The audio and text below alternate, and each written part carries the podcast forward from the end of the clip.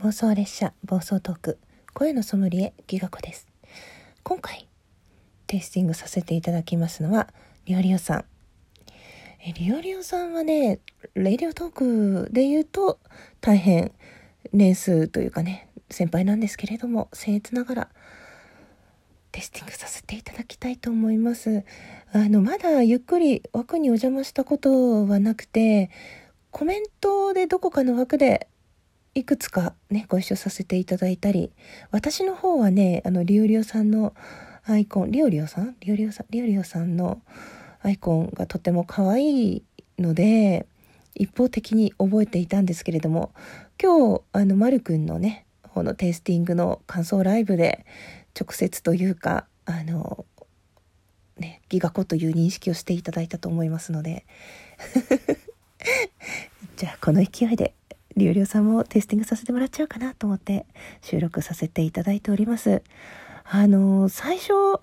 あの、アイコンのイメージにも引っ張られて、甘いとかふわふわしたっていうのが来るん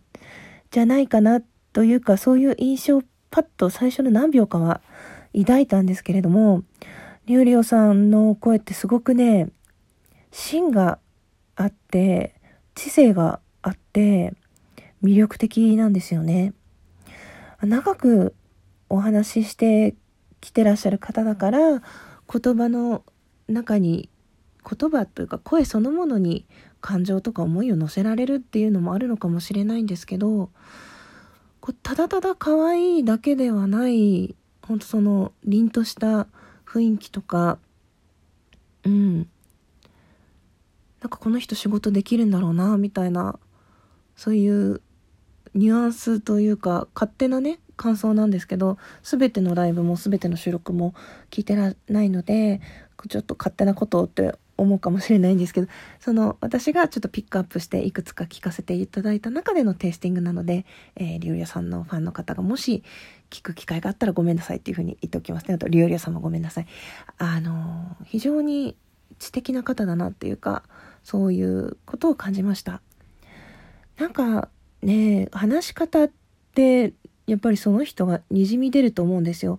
声の質そのものはやっぱり遺伝とか骨格とかなんですけどそこから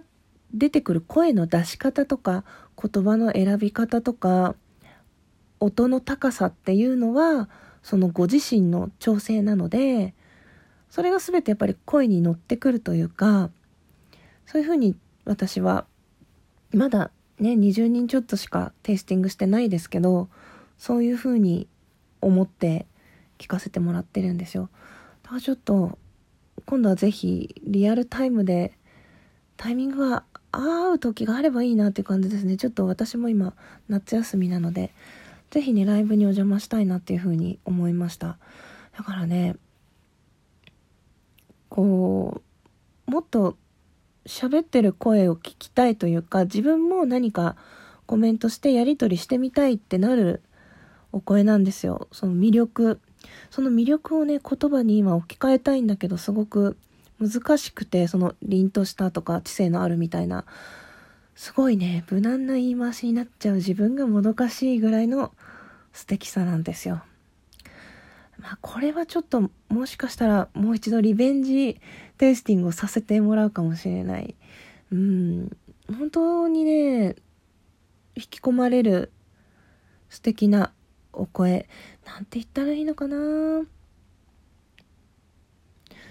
すごくね、まだ、まだ分かってない自分はちゃんと理解しきれていない魅力があるというか、もっともっと深く潜って探りたい。そういう気持ちになるお声でした。ちょっとまた、あの、勉強してきます。というわけで、最後まで聞いてくださってありがとうございました。ごちそうさまでした。